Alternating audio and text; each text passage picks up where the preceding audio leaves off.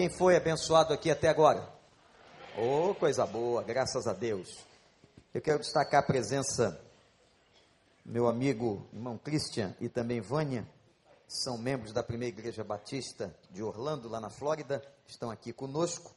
Ele é membro da diretoria, ela é muito atuante na liderança infantil. Obrigado pela presença de vocês com a gente. Irmãos, nós estamos falando sobre libertação. Você sabe que deve ter tido gente que nem veio hoje comigo? Deve ter. Não sei se todos os pastores estão aí? Que bom. E você que está chegando hoje está sabendo de nada. A gente está falando, falando de libertação na vida de pessoas que conhecem e tiveram uma experiência com Jesus. É. Que você pode estar pensando que esse é um assunto somente para aqueles que ainda não se converteram. E na semana passada, tanto de manhã quanto à noite, nós vimos que o fato de nós termos tido uma experiência com Cristo nos leva ainda à necessidade de termos uma experiência libertadora durante a vida. Por isso que nós vamos fazer um congresso de saúde emocional, que na verdade é um congresso de libertação das nossas amarras espirituais, de muita coisa que não dá certo na sua vida, não é por causa de Deus. Muita coisa que não dá certo na nossa vida é por causa de nós mesmos. Nós que ainda vivemos praticando coisas que não deveríamos praticar. Nós que não assumimos a renúncia que deveríamos assumir. Nós que não deixamos o Espírito Santo encher a medida que ele deveria encher. Então nós vamos continuar tratando disso. E o nosso congresso vai estar em torno disso. Eu peço que você ore essa semana. O Ministério de Intercessão, que está aqui todas as manhãs. Aliás, se você não visitou ainda a nossa sala de oração, programe-se para passar por lá, não para visitar, mas para gastar um tempo orando. E no domingo passado, à noite, nós fizemos o primeiro estudo de caso. Quem estava aqui se lembra que nós estudamos o texto daquele homem sem nome, que a Bíblia chama de Gadareno. E a palavra do Senhor mostra para nós que Jesus não permite que ele vá atrás dele, mas é a primeira vez no Novo Testamento que Jesus não deixa uma pessoa segui-lo. Porque ele tinha coisas a fazer, ele tinha um ministério, uma missão, situações a tratar dentro de casa. Volta para a tua casa e testemunha, mostra para os teus tudo aquilo que Deus fez. Mas o segundo estudo de caso que nós vamos é, abordar hoje à noite é um estudo de um personagem extremamente conhecido do Novo Testamento, importante. E eu queria que, se você tivesse aí uma agenda eletrônica para fazer as suas anotações, ou talvez à frente do seu banco tenha algum papel, sua cadeira, que você possa anotar, porque nós vamos estudar, irmãos, a biografia de Pedro. E o Pedrão é uma pessoa que vale a pena a gente aprender com ele. Você deixa aí o Novo Testamento aberto, que a vida de Pedro é uma vida que está delineada em vários textos do Novo Testamento. Eu quero que a gente comece caracterizando a pessoa. Isso é muito importante muito importante para a gente entender uma personalidade. Para você conhecer a personalidade, personalidade de alguém, e eu me lembro que dizia isso sempre aos meus alunos na universidade, você precisa de tempo. Ninguém pode conhecer o outro, e tem gente que é muito apressadinho nisso. A gente só conhece o outro com o tempo e no tempo. Ninguém pode conhecer instantaneamente. Cuidado com as suas interpretações, com a sua intuição carnal de achar que conhece a outra pessoa. Gente, a gente leva uma vida inteira para conhecer o outro. E às vezes, com 20 anos de relacionamento, nós nos decepcionamos. Quem aqui já não se decepcionou com uma pessoa depois de mais de 20 anos de relacionamento de amizade ou qualquer coisa parecida? Mas fica sabendo também, antes de você se manifestar, que você já deve ter decepcionado alguém, que você conhecia há muito tempo. Então é, é na vida, é no tempo, é na história que a gente conhece as pessoas. E o que é, primeiramente, mais importante a gente saber sobre alguém? É o nome da pessoa. Não é verdade? Então agora nós vamos nos apresentar. Preste atenção, porque vamos fazer isso simultaneamente. Eu vou dizer o meu nome, você vai dizer o seu, ao mesmo tempo nós vamos nos conhecer. Ao sairmos daqui, todos nós estaremos conhecendo uns aos outros. Não é verdade? Então eu vou dizer um, dois, três, e nós vamos nos apresentar, você vai dizer o seu nome. Vamos lá? Um, dois, três. Viu? Prazer, estamos todos apresentados. Ah, não ouviu direito? A gente pode repetir. Vamos lá, de novo? Ok? Agora, o mais importante do nome de uma pessoa é o que o nome significa.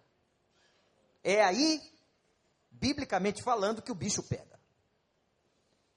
Porque o nome da gente, antigamente se escolhia o nome de uma pessoa pela característica da pessoa, ou às vezes era uma, até uma advertência que Deus dava ao seu povo, ou uma profecia de alguma coisa que vai acontecer. Por exemplo, uma pessoa chamar Mara, eu não sei se tem alguma Mara aqui, não se manifeste, mas o seu nome significa águas amargas. Então, se você é uma Mara, você diz para a pessoa: eu sou Mara, mas eu hoje sou doce em Jesus Cristo. Pode se apresentar assim, não é verdade? Cada nome tem um significado. Eu tenho uma, um profundo, uma crise emocional, pastor Daniel, preciso tratar isso no celebrando. Em relação a uma das interpretações do meu nome. O meu nome, como eu disse aqui há pouco agora, é Vander. E aconteceu um fato muito interessante na história. O meu pai era flamenguista, era um homem muito bom, mas tinha esse problema. É que você é americano, você torce para o Flamengo? Ainda se fosse por Los Angeles Lakers. E aí o, o Gerson, que era tricolor, jogava no Flamengo. E ele cismou de colocar o nome no filho de Gerson. Imagina, irmãos, a minha situação. Minha mãe prontamente não aceitou. Não aceitou, começou uma briga conjugal que levou os dois a uma discussão enquanto a barriga crescia. E eu ali, sem saber o que fazer, apenas presenciando a situação. Até que o homem, né, vocês sabem que a gente é criado dessa cultura, teve a, a missão ou a vontade de tentar, não vou botar Gerson, eu vou botar o meu próprio nome. Veja que humildade, que coisa bonita, né? É muito lindo o pai colocar o seu próprio nome no filho. Tem nome isso na psicologia, mas eu não vou dizer aqui. E o nome do meu pai é, era Vanderlindo. Você pode entender toda a profecia agora? Vanderlindo. Minha mãe, ao ouvir aquela declaração, disse: absolutamente não. O nome é muito feio, me casei com você, mas seu nome é feio. Mais um tempo de briga, o menino ia nascer, vamos cortar ao, ao meio, tirar o lindo da criança e deixar um Vander. Eu tenho esse trauma até hoje, preciso de tratamento psicológico, pastor Paulo, se alguém puder me atender. Agora vejam que curiosidade, tanto o nome Gerson como o nome Vander significam a mesma coisa, eles não sabiam. Oh. Alguém diria algo espiritual. Não foi nada espiritual, foi o acaso.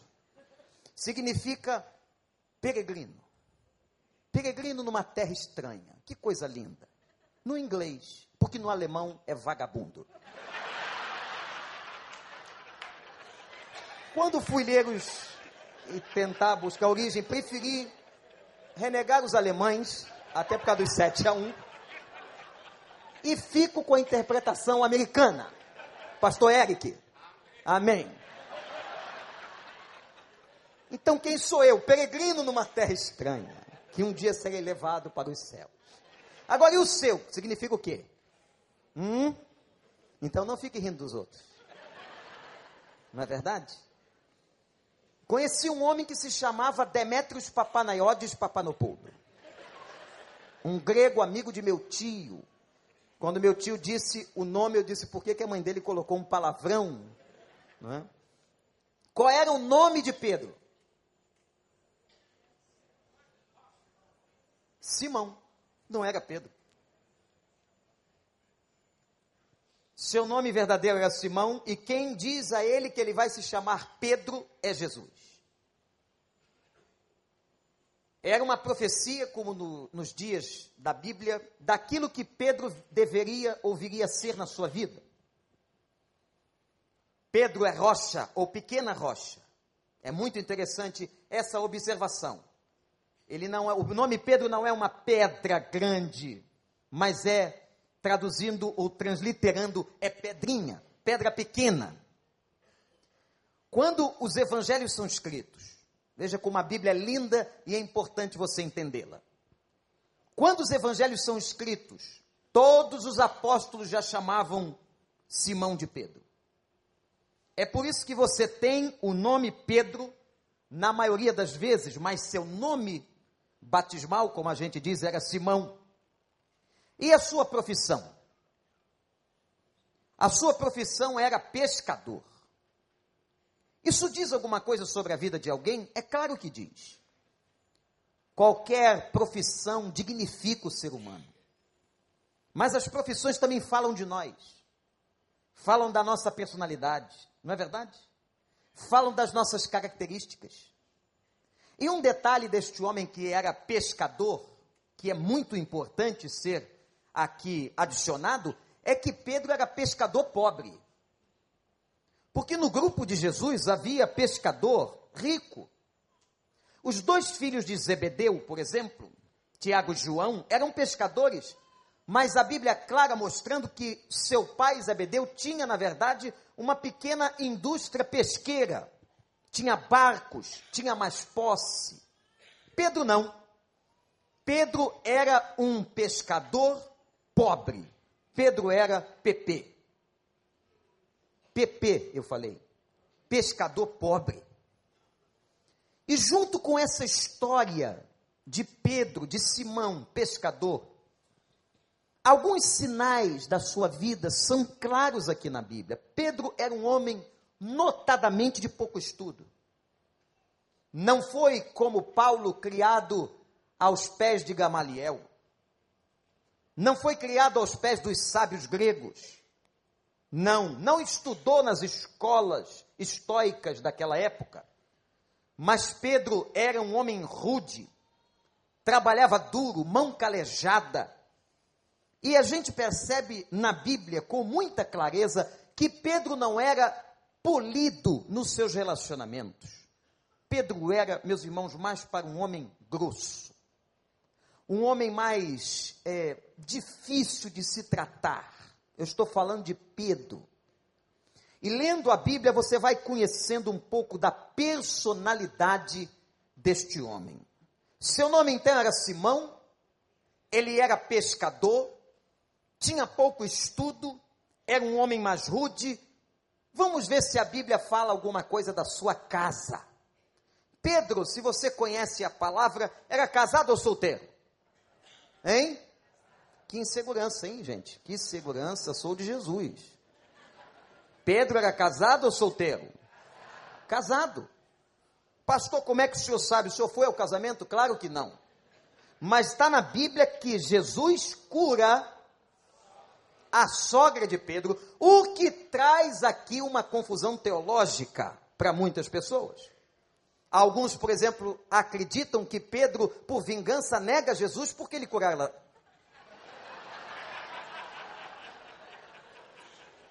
Não é verdade. Ele não seria tão vingativo assim. Gente, esse negócio da sogra é um mito, viu? Nós amamos, nós que temos, amamos as nossas sogras. Quem é que tem sogra aqui? Levante a sua mão. Olha que tem gente que está com a mão pela metade, porque está doente. Se ela está viva, levante a sua mão. Isso. Há muitas sogras que já viraram anjos, não é? Deus já levou. A de Pedro estava doente, estava na cama. Pedro vai, chama Jesus, a cura e bota a velha para trabalhar. Diz a Bíblia que imediatamente após curá-la, aquela senhora tão simpática passa a servir aos apóstolos. Então valeu a pena curá-la. Pedro tinha um irmão chamado André, casado, Agora, a Bíblia fala inclusive do relacionamento conjugal de Pedro, pastor Paulo. Nos parece, irmãos, que Pedro, como todo colegiado apostólico, se afasta nos três anos de treinamento. Os três anos de treinamento, como se eles estivessem ido para um seminário, para um retiro do Ragai em Maui ou algum lugar distante. Mas 1 Coríntios capítulo 9, o apóstolo Paulo, quando escreve esta carta, verso 5, vai dizer que Pedro passa a levar a sua esposa nas suas viagens. Ora, então Pedro tinha uma relação conjugal muito favorável, porque ele não ia deixar de perder a oportunidade de levar a sua esposa para estar com ele na obra do Senhor. Esse homem tinha um bom relacionamento, apesar de três anos eles terem passado naquela faculdade com Cristo e se afastaram por necessidade um pouco de suas famílias. A impressão que temos é que esse Pedro pescador, esse Pedro rude, esse Pedro que se chamava Simão, esse Pedro que tinha uma família, quem vi, vi, visita as terras de Israel e vai à aldeia de Naum, chamada Cafarnaum, vai encontrar lá um memorial, um lugar onde os estudiosos do Novo Testamento acreditam ser a casa onde Pedro morava e ali também a sua sogra. Muitas reuniões historicamente são feitas naquele lugar, na pequena aldeia de Naum, em Cafarnaum, até os dias de hoje. Quantos anos tinha Pedro? Isso também é um detalhe muito importante, meus irmãos, para a gente falar da característica, da personalidade de uma pessoa. Você sabe que a personalidade é dinâmica. Há características que você tem hoje, por exemplo, com 50 anos, que você não tinha quando tinha 20. Há coisas que melhoraram, há coisas também que pioraram. Amanhã, com 70, com 80, nós teremos outras características. A personalidade humana tem uma base, mas ela é dinâmica. Isso é fundamental e importante. Quantos anos tinha Pedro? Aqueles que estudam a Bíblia acham que quando Pedro foi chamado por Jesus, ele tinha entre 40 e 50 anos. Por quê?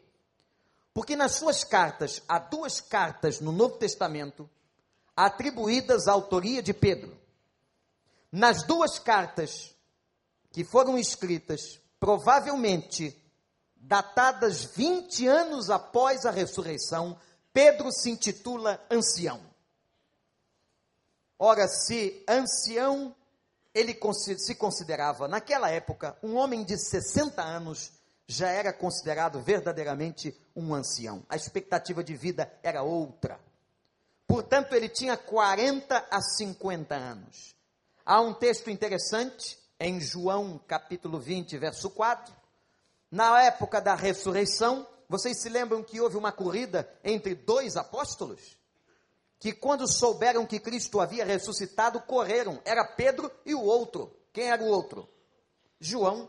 E a Bíblia diz que João chega primeiro e Pedro fica para trás. Condição aeróbica menor. Mas velho. Mas quem era esse homem? Vamos tentar agora a gente entrar não só nesses aspectos da família, da idade, do nome, mas alguns traços que aparecem na personalidade de Pedro, que são vistos aqui com clareza no Novo Testamento. E eu posso começar dizendo a você que Pedro tinha um comportamento que demonstrava ansiedade. Vejam só, Pedro tinha um comportamento impulsivo, falante, evidências de um nível de ansiedade maior. E, gente, quem é que não tem que tratar ansiedade hoje? Nesse mundo maluco que a gente vive. Onde nós ligamos a televisão, a internet, o rádio, seja o que for e você é levado a uma velocidade louca. Alvin Toffer, que escreveu O Choque do Futuro, um dos grandes livros sobre o início do século XX, ele vai dizer que uma das causas de provocação da ansiedade é a velocidade dos fatos. Quanto mais a vida corre, quanto mais as coisas acontecem com rapidez, mais isso produz ansiedade em nós. Nós vivemos correndo. Eu não sei se aqui na igreja tem alguém que possa confessar que já saiu do carro e deixou ligado, com a chave dentro. Aconteceu isso com um irmão nosso, no centro da cidade. Era tal ansiedade e a velocidade para sair à pressa que ele deixa o carro com a chave dentro e o carro ligado. Qual a mãe que pode confessar, talvez, que tenha esquecido o bebê no ônibus dando mamar? Já aconteceu. Uma senhora coloca o bebê do lado do banco para poder se ajeitar de novo com a sua roupa e levanta-se, toca a sineta e desce do coletivo. E a criança é esquecida no banco. Você pode contar algum episódio de ansiedade que você tem? E aquele fato de que a pessoa está falando e você se interrompe ou interrompe a pessoa, não deixa ela completar a frase e começa a contar um outro caso. Conhece alguém assim? Alguém quer completar a frase e dizer alguma coisa e você não deixa. É claro que aqui estamos numa plateia de pessoas saradas e curadas. De pessoas que não sofrem deste mal que os outros e até Pedro, esse Pedrinha, sofria. Pedro trazia marcas de um homem ansioso. Vou dar apenas três exemplos de momentos de ansiedade de Pedro. Quando naquela hora ele vai andar sobre as águas. Os apóstolos não reconhecem quem vem sobre a água. Tinha um lá mais místico, medroso, disse é fantasma. Veja. E Pedro vai dizer: se é o Senhor, me faz andar sobre as águas. Aqui também tem um pouco de ousadia, mas aquele homem não se contém no barco, não fica quieto naquela noite. O vento, o mar, o perigo, e ele não vê isso. Há horas que o ansioso não vê o perigo, parte para cima e pula na água. Ansiedade não pode ser vista apenas como com suas questões negativas, mas um grau de ansiedade pode se transformar em proatividade e pode fazer você produzir. Como que o Espírito de Deus pode tratar isso? Pedro anda sobre as águas, é o único apóstolo que andou sobre as águas. Foi o único. É ele também que está num outro episódio no Monte da Transfiguração, irmãos. E ali, com uma revelação extraordinária, Moisés e Elias aparecem. Ele tem uma ideia sensacional de fazer três cabanas. Lembram disso? Vamos fazer uma para Moisés. Ninguém perguntou a opinião dele, ninguém perguntou o que, que ele achava. O Senhor Jesus não pediu opinião, nada disso, mas ele, vamos fazer logo três cabanas aqui. Ele foi dividindo e loteando o monte. Uma vai ficar com. Ele já também determinou quem ia morar. Uma vai ficar com Elias, a outra com Moisés, e a outra com, com o Senhor. E os outros apóstolos iam morar onde? Na proposta dele. Tem coisa aí que a gente não sabe, até ele não vai saber. Mas ele tem esse ímpeto. Jesus não deu nem bola para o que ele estava dizendo. A proposta era tão absurda que Jesus só se comporta. Tem horas que Jesus não fala com Pedro, é interessante. Ele é tão absurdo no que ele diz que ele não fala nada. Ele simplesmente desce a montanha. Quando desce a montanha, ele encontra uma multidão de pessoas e vem logo endemoniado. Aí Pedro deve ter entendido: não dá para ficar lá em cima. Não dá para fazer cabaninha para a gente morar. Nós somos chamados por uma missão, com uma proposta. E aí Pedro vai começando a entender a vida. Outra hora interessante, João 21, quando falam da ressurreição e dizem que Jesus está na praia. Alguns discípulos pegam o barco, vão ao encontro dele, vêm em direção a ele, ele não tem paciência. Ele se joga na água e sai nadando. Era pescador, sabia nadar, algum fôlego tinha e vai até o Senhor. Pedro traz, meus irmãos, traços muito claros de impulsividade e de ansiedade. Doença das mais importantes, considerada pela Organização Mundial de Saúde como uma das doenças mais sérias desde o século passado e os dias de hoje. Doença que pode trazer muita confusão na sua casa, no seu relacionamento conjugal. Vemos então na Bíblia um Pedro, um homem que tem problemas sim de ansiedade. Agora tem outra característica que eu vejo na psicologia de Pedro, que eu queria saber se alguém aqui tem isso.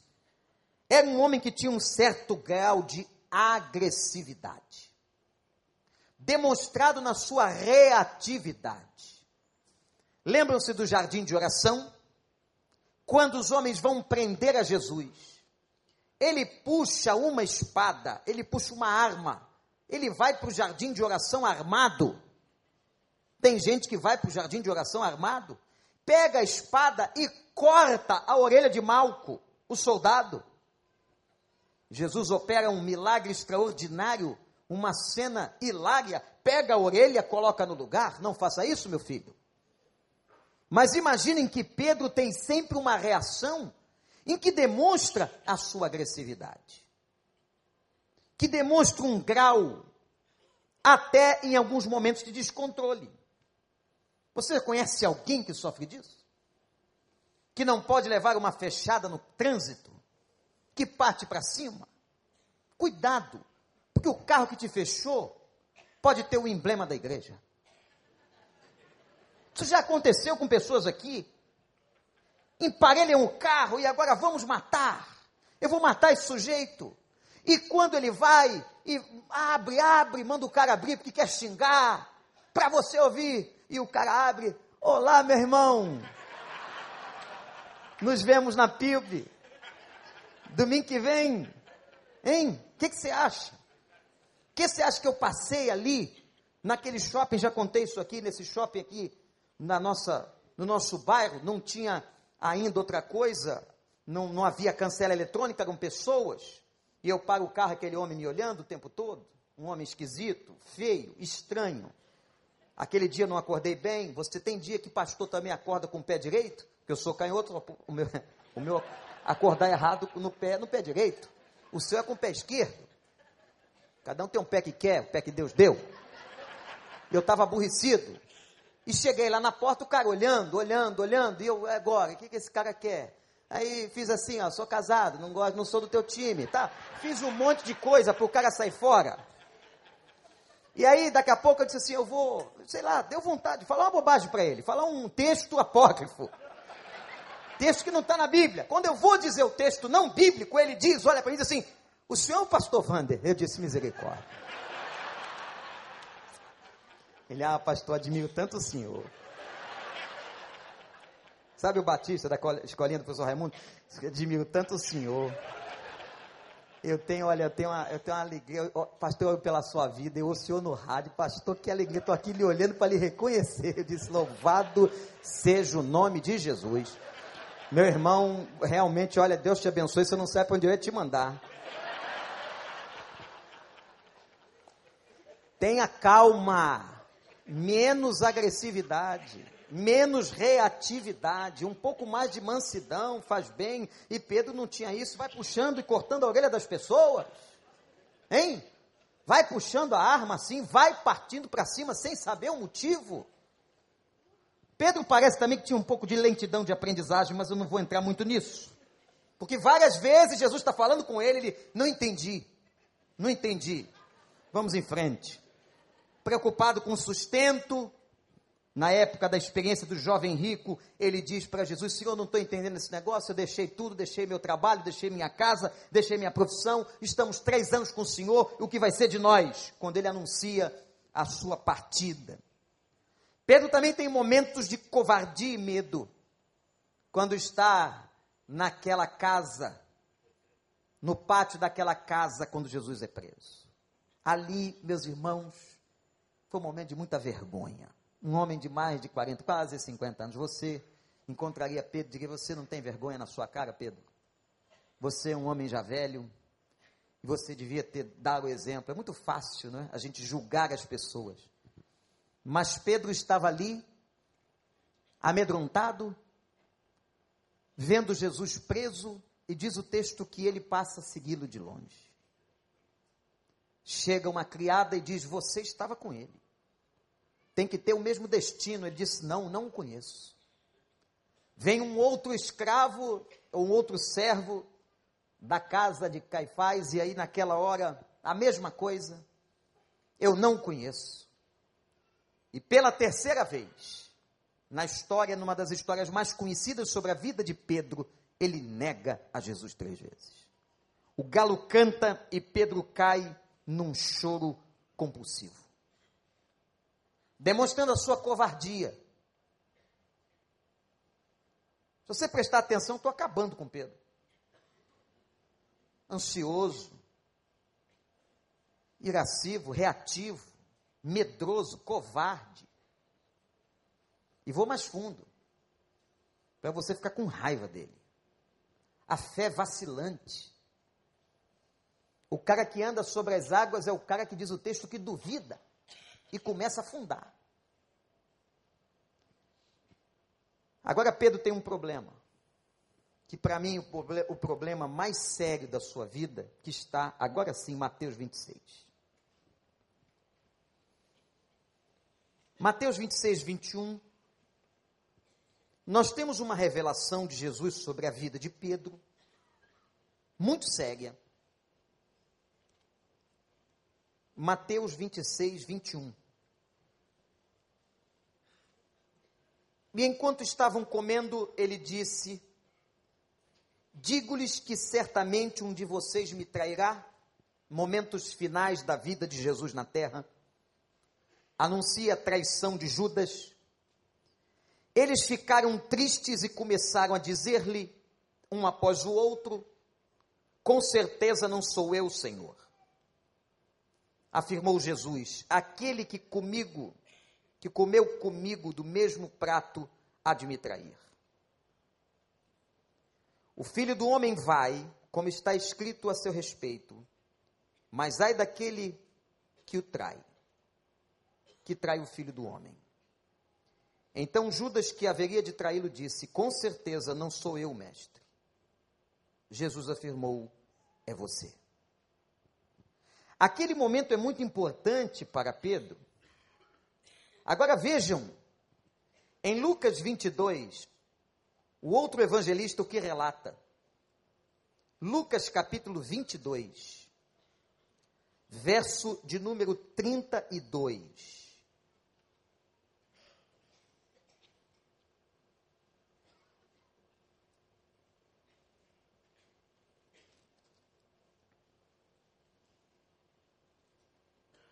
Mas eu orarei por você,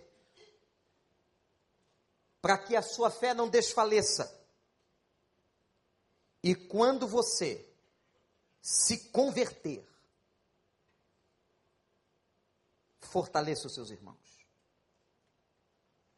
É no mesmo contexto, é no mesmo momento, é na mesma hora.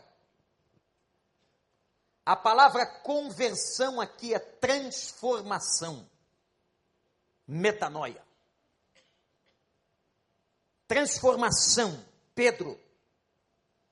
O fato, irmãos, é que este episódio acontece depois de três anos de relacionamento. Irmãos e irmãs, Pedro andava com Jesus. Atenção. Pedro ouvia a palavra, Pedro fazia orações, Pedro participou de momentos de milagre e viu dentro da sua casa. Pedro foi escolhido como um dos mais íntimos do grupo. Pedro vai para o Monte da Transfiguração, prepara a Páscoa mas Jesus julga que ele precisa de transformação. Se você olhar do lado de Cristo, do Senhor Jesus Cristo, Jesus o escolhe. Jesus sabia quem estava chamando. E aqui está algo muito importante para nós. Meus irmãos, talvez nós, nessa noite, nos nós tenhamos nos identificado com muitas coisas da vida de Pedro, da sua personalidade. Talvez sejamos ansiosos, reativos, impulsivos, agressivos. Talvez também sejamos precipitados. Não deixamos as pessoas terminarem de falar. Mas não é por isso que ele não nos escolhe, não nos chama. Eu quero dizer a você que Jesus Cristo é especialista em chamar gente torta como eu e você. Eu não vim chamar pessoas que estão sãs. Eu vim chamar os doentes. E por isso vinde a mim todos vós que estáis cansados e sobrecarregados, e eu vos aliviarei. Louvado seja o nome do Senhor. Eu não sei como você se sente, eu não sei qual é o problema que você enxerga sobre você mesmo, mas tenha certeza de uma coisa: Deus ama você como você é. Ele chamou você e Ele quer tratar a sua vida, Ele quer te abençoar, Ele quer te libertar, Ele quer te curar. Você crê nisso? Saia daqui com esta certeza: Deus te ama.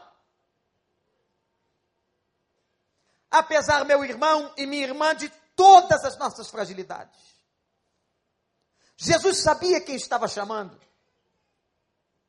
Jesus sabia que Pedro era tudo isso aqui: pescador pobre, Simão, pouco estudo.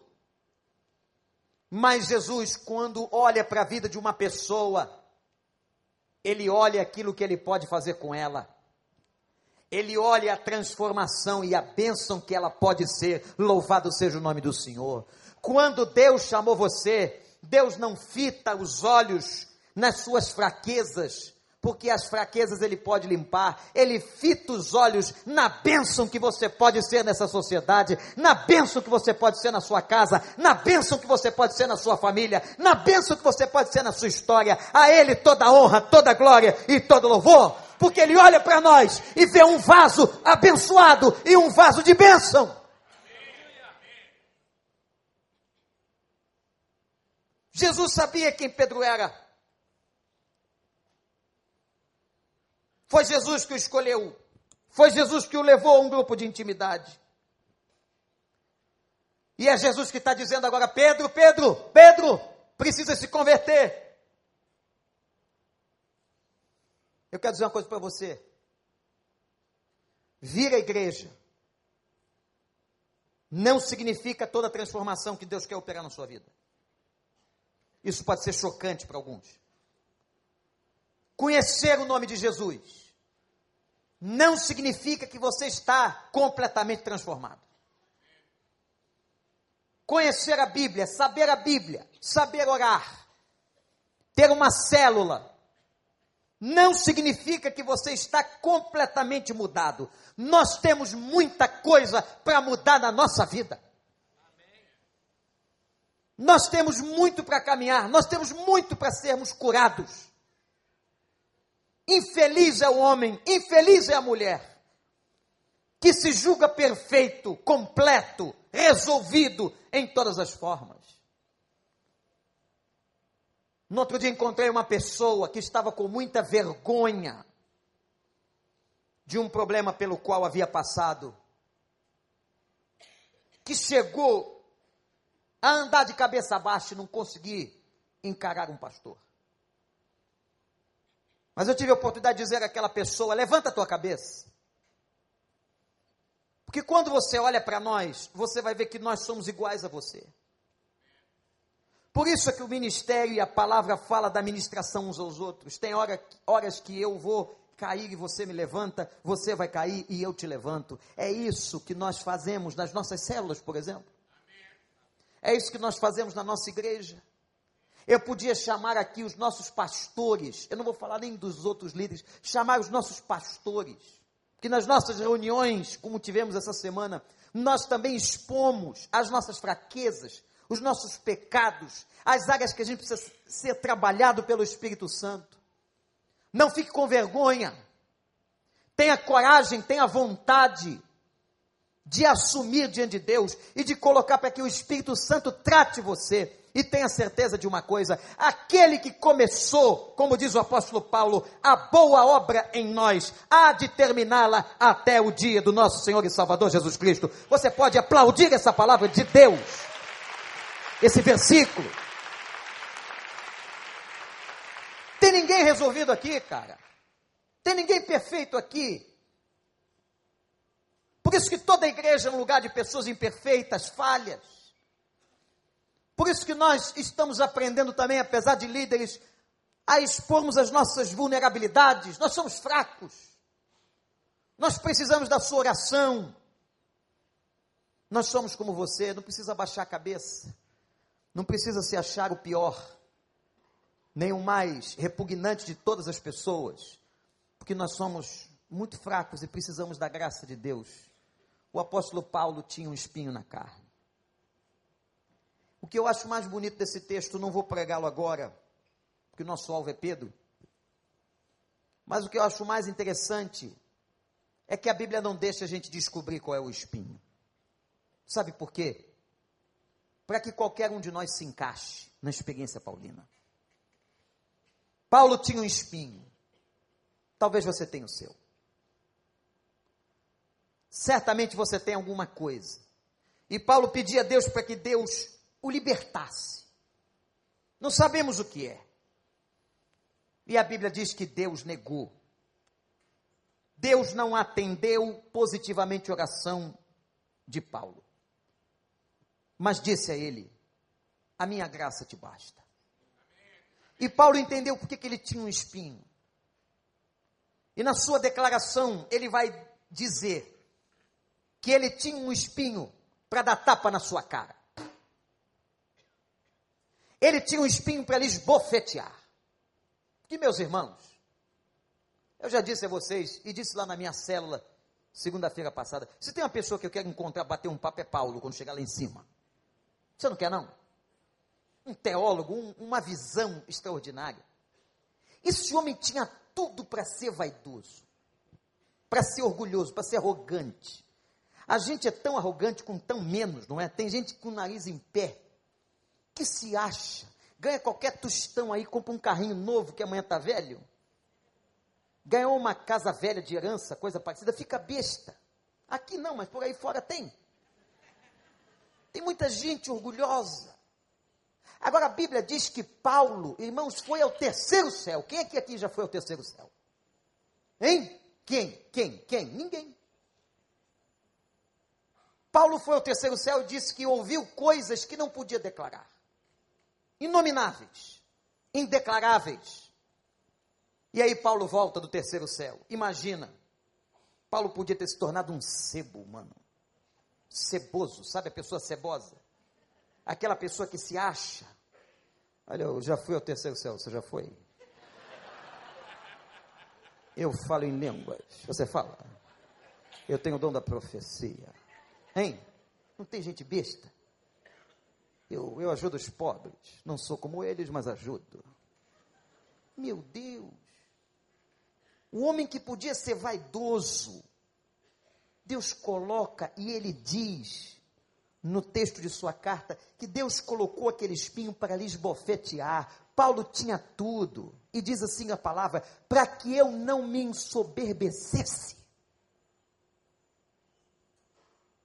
para que eu não fosse soberbo e não achasse ou pensasse que tudo que eu estou fazendo é pelo meu poder e pela minha força. Meus irmãos, qualquer servo de Deus, qualquer pastor, qualquer líder, qualquer missionário só pode fazer o que faz por causa do poder e da força de Jesus Cristo, nosso Senhor. Jesus disse: sem mim nada podeis fazer. Sem mim, repete comigo, sem mim nada podeis fazer. Agora diz assim: sem Ele eu não posso fazer nada.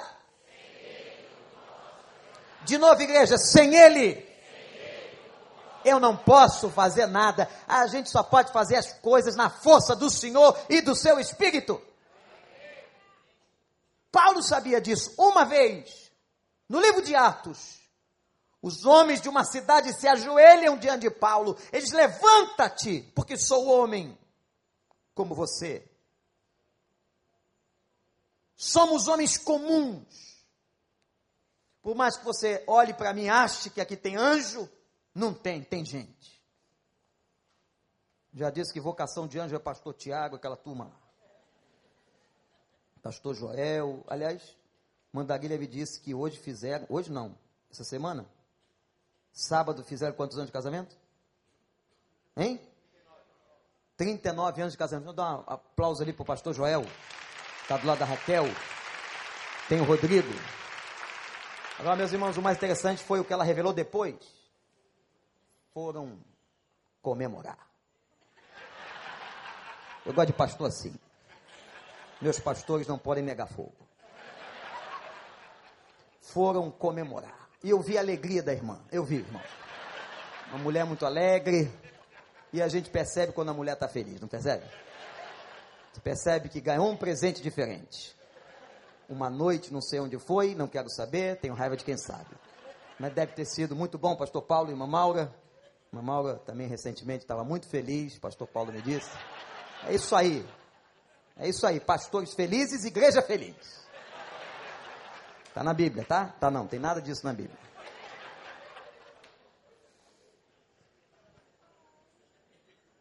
Tem que mudar esse cara. Esse Pedro tem que mudar. O Vander está mudando, tem que mudar. O José tem que mudar. A Marcela tem que mudar. A Regina tem que mudar. Tem coisa para ser transformada. Como é que começa a transformação de Pedro? Como é que você vê, pastor Daniel, um homem sendo lapidado na sua personalidade pelo Espírito Santo? Começa em Atos 2. Quando o Espírito Santo desce, inaugura o seu ministério, e o Espírito de Deus, como dizia a profecia, é derramado sobre toda a carne. Louvado seja o Senhor. Agora não é mais Jesus andando do lado de Pedro, agora é Jesus, pelo seu Espírito, dentro de Pedro. Não é mais Deus falando com o profeta como no Velho Testamento. No Velho Testamento, Deus falava com o homem. Nos dias de Jesus, Jesus, que era Deus, andava ao lado do homem. Mas nos dias do Espírito Santo, esse ministério que está até hoje, o Senhor mora dentro de nós. Para onde foi Jesus depois de conversar com os dois discípulos no caminho de Emaús? Lembram vocês que Jesus desaparece? Um professor pergunta numa classe de criança, e a criança às vezes tem as respostas mais sublimes, mais inspiradas e mais simples. Para onde teria ido Jesus? Depois de conversar com os dois discípulos no caminho de Emaús e desaparecer, a criança respondeu para dentro deles. É isso mesmo. O Espírito Santo de Deus agora habita em nós, nós somos chamados de templo do Senhor. O Senhor não habita em templos feitos por mãos humanas, não habita nas pedras ou nas casas de madeira. O Senhor habita a tua carne. Por isso nós somos um corpo vivo em Cristo Jesus, edifício vivo de Deus. Amém. Aleluia. Atos capítulo 4, verso 8, depois que isso acontece, chama o texto, abram suas Bíblias, Atos 4, 8. Vejam agora, aquele Pedro vacilante, aquele Pedro que negou, aquele Pedro impulsivo, aquele Pedro agressivo, a Bíblia diz, e Pedro cheio do Espírito Santo. Se puder colocar esse texto na tela, e Pedro cheio do Espírito Santo. Repete comigo, e Pedro disse-lhe, disse-lhes autoridades. Eu estou falando de um homem iletrado. Eu estou falando de um homem que não tinha cultura. Eu estou falando de um homem que não entrou em nenhuma universidade grega, nem foi para uma escola filosófica. Este homem, agora em Atos 4, ele vai discursar para as autoridades romanas e judaicas, cheio do Espírito Santo. Como é que uma pessoa fica cheia do Espírito Santo? Anote aí, meu irmão. Porque aqui está o segredo do problema de muitos de nós. Muitos problemas que nós temos não é problema do Espírito Santo. Não é problema de Deus. É problema nosso. Uma pessoa só se enche do Espírito Santo se se esvazia de si mesmo. Eu só posso fazer prosperar os dons do Espírito se eu renuncio à carne. Eu só posso fazer manifestar o fruto do Espírito Santo se eu renuncio os meus pecados. Impressionante o que acontece com este homem depois do Espírito Santo. A Bíblia diz que ele se torna primeiro um eloquente pregador. Olha aquela característica, que interessante. Aquela característica, aquele homem falante, aquele homem que se expressava em público diferente dos outros. Veja como Deus canaliza, como Deus aperfeiçoa, como Deus abençoa. Agora se torna um grande pregador. No seu primeiro, na sua primeira pregação, três mil pessoas entregam a vida a Jesus. Eu me lembro da minha primeira pregação. Foi uma tragédia. Eu chorava mais do que eu pregava. E sabe sobre quem eu preguei? Me lembro até hoje. Tinha 15 anos de idade e preguei sobre a negação de Pedro. Mas, como não tinha conteúdo, porque estava novinho na fé, me botaram para pregar, eu peguei o texto que Pedro chorou e fiquei naquilo ali uns 15 minutos. A gente é usado pelo Senhor nas nossas características mais difíceis. Aquele covarde do jardim agora é corajoso. Aquele falante agora é pregador. Está perante as autoridades. E esse homem cheio do Espírito Santo, trabalhado por Deus, que pode ser você ou eu, recebe alguns dons espirituais e começa a ser instrumento do Senhor.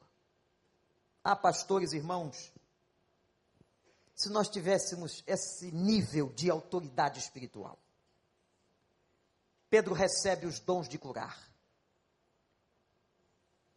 A Bíblia diz que ele é instrumento para curar o paralítico na porta do templo, chamada Formosa. Em nome de Jesus, não temos ouro nem prata, mas tudo que temos te damos. Eles e João subiam a hora nona, a hora da oração. Em nome de Jesus, fique em pé e diz que o paralítico de mais de 40 anos fica em pé, os seus pés e artelhos se firmam. Pedro é instrumento da cura de um homem. Da morte de Jesus até a chegada do Espírito Santo, da ascensão de Jesus, da sua subida aos céus, até o Espírito Santo levou 40 dias. Não é possível que esse homem tenha mudado tanto, a não ser acreditarmos e vermos que o poder de Deus muda as pessoas, transforma as pessoas, lapida personalidades e abençoa quem quer e quem deixa o Espírito Santo agir. É muito pouco tempo. Aquele homem duro, aquele homem difícil, agora está sendo instrumento de cura. Diz Atos 5, que vários enfermos eram levados e Pedro os curava. Atos 9, o paralítico Enéas é curado por Pedro.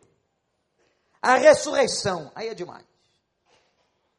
A ressurreição de Dorcas em Atos 9.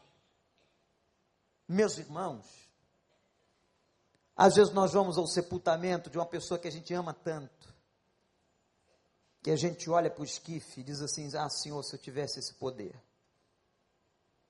se eu tivesse essa fé, de levantar essa pessoa do caixão e ela voltasse à vida. Quantas vezes indo a enterros de gente jovem, muito jovem, a gente pensa como é que faz, como é que é isso? Pedro levantou Dorcas, que já tinha sido dada como morta. Esse homem não é mais o homem dos evangelhos. Esse homem está mudado pelo poder de Deus. Esse homem está cheio do Espírito, como diz Atos. E acontece uma cena muito interessante, um dos fatos mais extraordinários de juízo no Novo Testamento vem através de Pedro, na história do dízimo e das ofertas. Brinca aí. A história de Ananias e Safira. O que, é que eles fizeram? Enganaram os apóstolos. Porque viram que Barnabé havia dado uma grande oferta, queriam aparecer. Ninguém dá oferta para aparecer para ninguém. A gente dizima e dá oferta para sustentar a obra do Senhor. Aliás, aquele que dá e faz com a sua mão direita que a esquerda não saiba. Não precisa sair por aí batendo no peito. E esse casal combinou em casa, ó, combinou em casa. Não vamos fazer uma uma política com esses apóstolos e vamos mostrar que nós somos bons lá na igreja. E tem gente que faz coisa só para aparecer e não porque tem coração na obra de Deus. E ele chegou lá, deu um dinheiro, Pedro pegou Pedro cheio do Espírito Santo, disse: Espera aí, o dinheiro está todo aqui? Não. Ele tinha ficado com uma parte, mas estava dizendo que estava dando tudo. E Pedro dá uma palavra de juízo, ele cai duro, morto, irmãos. O mesmo Pedro que foi instrumento da ressurreição de alguém é um instrumento de juízo sobre a vida de um homem. Estava sozinho, vem a mulher. Não sabia que o marido tinha morrido fulminado. Mas ela combinou em casa. Olha aí. Olha aí, mulher. Você que está aceitando essas falcaturas junto com ele. Você que quer enganar Deus aí. Teu marido está fazendo coisa errada, não aceita não. Principalmente com as coisas de Deus. Porque primeiro se obedece a Deus. Primeiro se é fiel a Deus. E ela chegou e foi indagada por Pedro: Você também, o que, que você me disse sobre a oferta? Ela disse a mesma coisa que o marido. Pedro declara: Teu marido mentiu e tentou enganar a Deus. O corpo dele está aí fora. Vai você junto com ele. Caiu fulminada do mesmo jeito. O casal morreu.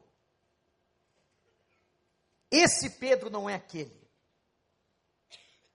Agora é um Pedro que se torna uma pedrinha de sustentação da igreja. Esse Pedro estava em tratamento. Mas esse Pedro não estava perfeito, não. Lembram da experiência dele na sua biografia quando ele rejeita os gentios? Deus tem que lhe dar a experiência do lençol cheio de animais, mata e come. Ele diz: Não vou fazer isso. Aquilo que eu, disse o Senhor, purifiquei tu não podes considerar impuro. Eu quero a salvação dos gentios. E Pedro vai dar esse testemunho perante toda a igreja na casa de Cornélio. Pedro estava em transformação. E a única razão, irmãos, era por causa do poder do Espírito Santo. Olhe para mim o que eu vou dizer para você. Eu e você. Temos muitas coisas a serem trabalhadas. É na presença de Deus que se trabalha. É fechando a porta do quarto. É caindo de joelhos em oração. É adorando na igreja. Não desconsidere a congregação, que a congregação e a ideia congregacional e de igreja, de ajuntamento, é a ideia de Jesus. E se Jesus, que sabe que nós somos gregários, vivemos juntos, criou a igreja, edificou a igreja, a igreja é importante para nós. Longe de nós essa ideia de Cristo em casa só. Eles estavam todos os dias nas casas e no templo. Adorar ao Senhor. É só assim que nós vamos tratar, irmãos, as nossas feridas mais profundas. Quando você lê as suas cartas, Pedro é um homem diferente. Mas é um homem ainda em transformação. Eu quero concluir sobre a biografia deste homem que estava nos celebrando. Nos celebrando e na pedagogia de Jesus. Ele é citado. Citado por Paulo em Coríntios e Gálatas como homem de Deus. Apesar das nossas fraquezas, os homens e as mulheres de Deus são aqueles que têm o seu espírito.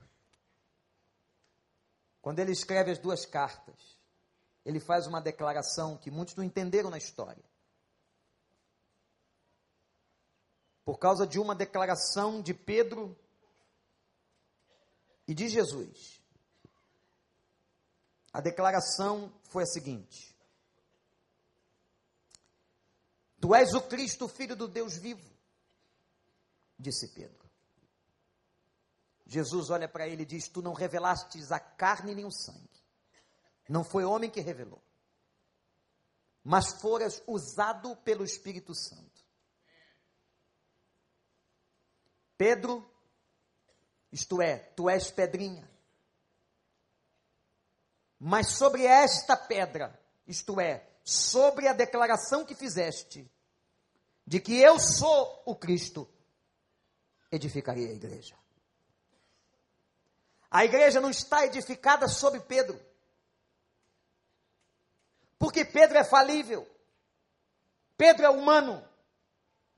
Pedro é carnal. Pedro tinha controvérsias. E é ele. É só ler a Bíblia que dá para entender. É ele que na sua carta vai dizer: Cristo é a pedra principal de esquina. Cristo é a pedra que os construtores rejeitaram, é ele a pedra principal, a pedra principal de esquina, engenheiros que estão aqui. Era a pedra que balizava toda a construção de um edifício. Antigamente não haviam essas técnicas de cálculos de construção.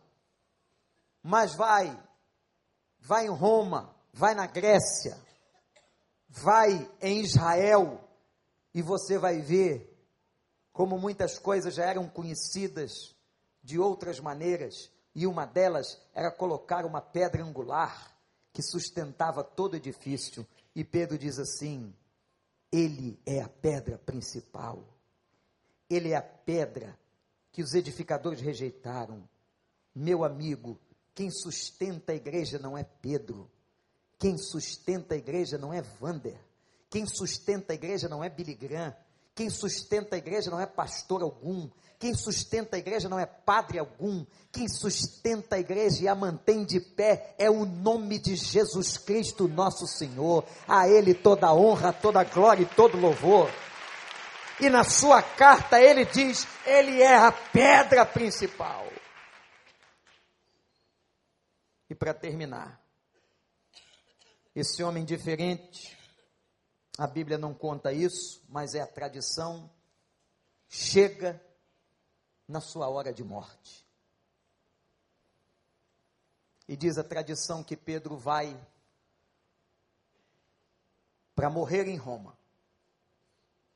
Não vai fugir. Não. Tinha entendido. Tinha entendido o Evangelho, tinha entendido o céu. Tinha entendido a vida não é mais aquele covarde, não é mais aquele medroso. Prendem Pedro, por causa de Jesus, o levam. E dizem os historiadores que ele é apresentado no tribunal em Roma. Depois dele também é levado Paulo. Muitos. O sangue desses homens, disse Nero, parece semente Quanto mais matamos os cristãos, ele coloca fogo na cidade de Roma. E diz a história que culpa os cristãos, porque ele queria construir uma nova Roma. Resolveria dois problemas: construiria uma nova cidade e acabaria com aqueles cristãos. O tribunal romano matou os nossos apóstolos. Por isso eles começaram a escrever os evangelhos. Porque eles sabiam que iam morrer. Pedro agora comparece. E num deboche do julgamento, alguém o condena à morte por crucificação.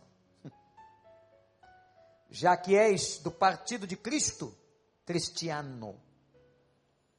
Cristianos, como eles foram chamados em Antioquia, palavra que significa aqueles que são do partido de Cristo. Eu sou do partido de Cristo. Somos cristianos, cristãos. Foi a primeira vez em Antioquia que os seguidores de Jesus foram chamados cristãos. Você é cristiano? Vais morrer de crucificado, como ele. Levam Pedro, destemido, ousado, corajoso, cheio do Espírito Santo, que declara: Não sou digno de morrer como meu Senhor. Querem me crucificar?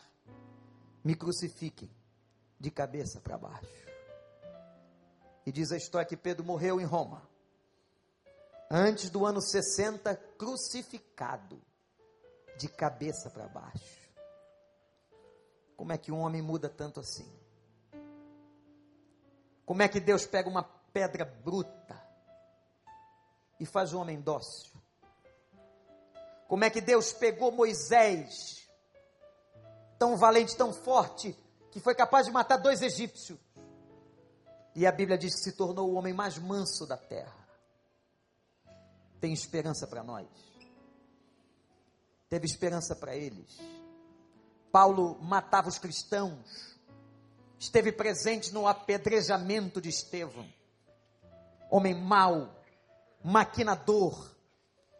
Mas diz a Bíblia que se tornou o maior missionário da história o teólogo mais proeminente de todo o cristianismo. Sabe por quê, gente? Olhem para cá. Por causa do poder do Espírito Santo. Nós podemos ser melhores, irmãos. Nós podemos deixar Ele encher e sermos libertos. Deus pode libertar você dessas mazelas que você traz há tantos anos na sua vida cristã. Creia nisso. Você crê? Deus pode. Deus pode fazer você mulher, uma mulher nova, não importa a sua idade, nova no seu espírito, nova nas suas reações. Você pode ser um homem novo, meu irmão, não importa a sua idade. Pedro foi chamado aos 40, morreu provavelmente com 60 anos, mas morreu um homem diferente, pronto, pronto para subir. Nós podemos ser diferentes. Você tem que começar dizendo assim: Eu quero mudar, Senhor. Eu quero ser uma pessoa lapidada e cheia do teu espírito. Você tem que renunciar para Deus te encher, te usar com glória, com poder. Então, estamos em tempo de libertação. Prepara o teu coração. Deus quer tratar e está tratando os pesos que você carrega, as feridas. Baixa a sua cabeça agora.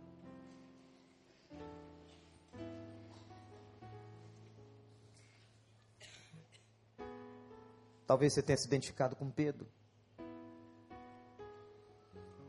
E você precisa dizer assim: Eu quero o Senhor. Eu quero ser esse homem transformado. Eu já aceitei Jesus, mas eu preciso dessa transformação, dessa ação do Espírito Santo. E eu reconheço essa noite que eu não tenho poder em mim mesmo, que somente o teu Espírito pode transformar quem eu sou. Diga isso para Deus.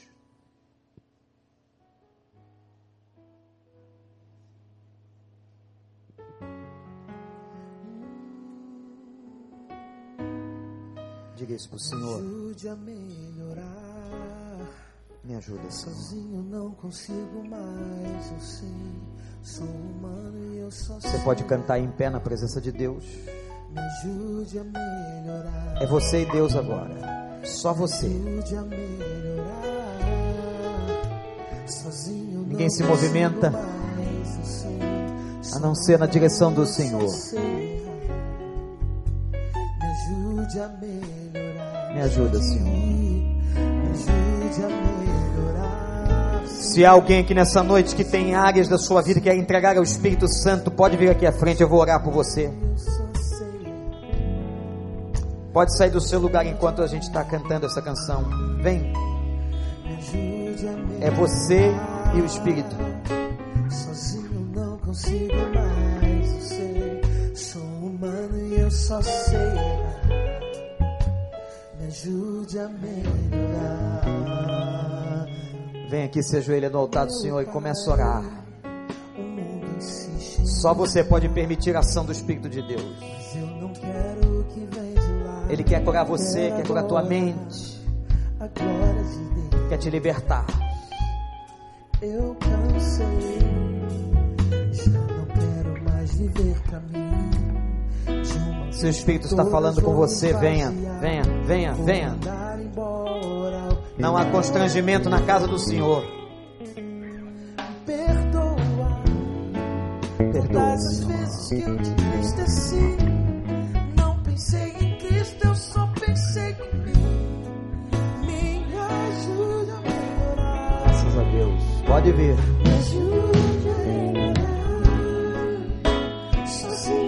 Consigo mais. Graças a Deus. Graças a Eu Deus. Graças a Deus. Oh.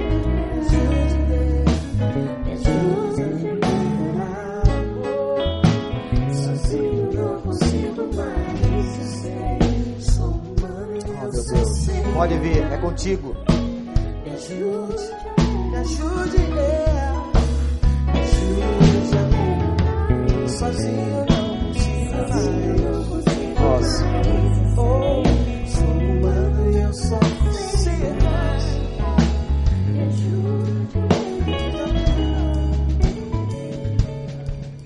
Meu Senhor, todos nós temos um pouco de Pedro em nós. Temos as nossas mazelas. Em nome de Jesus, nós te entregamos nesse momento, Senhor. Suplicamos ao Senhor que haja libertação aqui essa noite. Tu sabes, ó Deus, o que teus filhos, aqueles que te confessam, precisam. Faz a obra que nós não podemos fazer, Senhor. Abençoa, Deus, que haja um derramamento do teu espírito sobre toda a carne. Que nós possamos permitir que aquele espírito que entrou em nós domine todos os compartimentos da nossa vida. Liberta, Senhor. Liberta a vida de cada pessoa. Que assim como fizeste com Pedro, sejamos todos nós novas criaturas que o Senhor é grande e a tua misericórdia dura para sempre. Em nome do Senhor Jesus. E todo o povo de Deus diz: Amém.